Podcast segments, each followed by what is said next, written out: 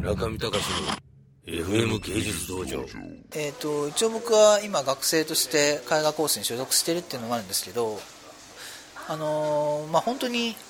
油絵っていうのは色を混ぜた時にすごい綺麗なんですね、まあ、すごい、あのベーシックなことなんですけどそれからまた耐久性があったりそれからボリュームを出すことができたりっていうところがあるので、まあ、そこを僕はすごい気に入っているところもありますし、まあ、単純にだから二次元的な本来平面であるものが絵の具を盛ることによって厚みが出てくるわけです。それでデータとか、まあ、印刷とかでは見たことないようなこう力を持つことがあるので。いや僕は、まあ、カオスラウンジの中では結構梅沢さんは例えば、まあ、データを使ってそれをプリントアウトしてその上に加筆したりっていう作業なんですけど僕は本当になんか物質を信じているところがあるので最終的にはなんか物質感のあるものに落とし込みたいなとは常に思っています、うん。まあ、基本的には僕はもちろん画像で見てもあの物質で見てもイメージ自体というものがすごい好きでてかいろんな新しいものを見るのが好きなんですけど本当に自分に合った表現としては後に残るものを作りたいなっていうかなり長く続いて後に残っていくものを作りたいなっていう気持ちが強いので、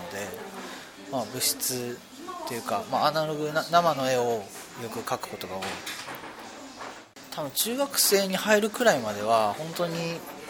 まるであのギャグ漫画のようななんか犬と猫の間のようなのがこうはしゃぎ回るみたいな絵ばっかり描いてたんですけど、まあ、だから単純にこうアニメ画とか漫画画とかではなく何かこう昔から身近にあったモチーフとして可愛いものの一つがなんかアニメだったり萌えだったりするってことでそんなにだから言ってしまえばすごい固執してるわけではないですね。あの萌え萌えとか。ただ逆になんか身近だけどもそこになんか抵抗を持ってなんかあえてアートに持ち込んだりっていうことを意識しすぎる人が多いんじゃないかなと思って、うん、無理に作品化しようとかではなくなんか自然に可愛いから使ってもいいんじゃないかとか、まあ、イメージとして今まで見たことがないないものが生まれるならそれはそれで別に挑戦してもいいんじゃないかなと思っているので、まあ、一応あの入り口の右手と左手に2007年の僕が高校生時代の本当にこういった作品をまあ、アニメとか漫画の表現を何か平面に落とし込もうとした時の先駆けの作品みたいなものが一つ。あの NowJapan という名前の作品で高校生の時に作ったものを一つとあと右手にあの昨年作ったこれはまあ仲良しを表紙をそのまま油絵で模写したものとなっているんですけど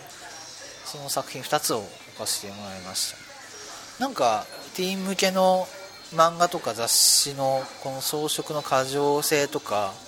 それからこのきらめき感というか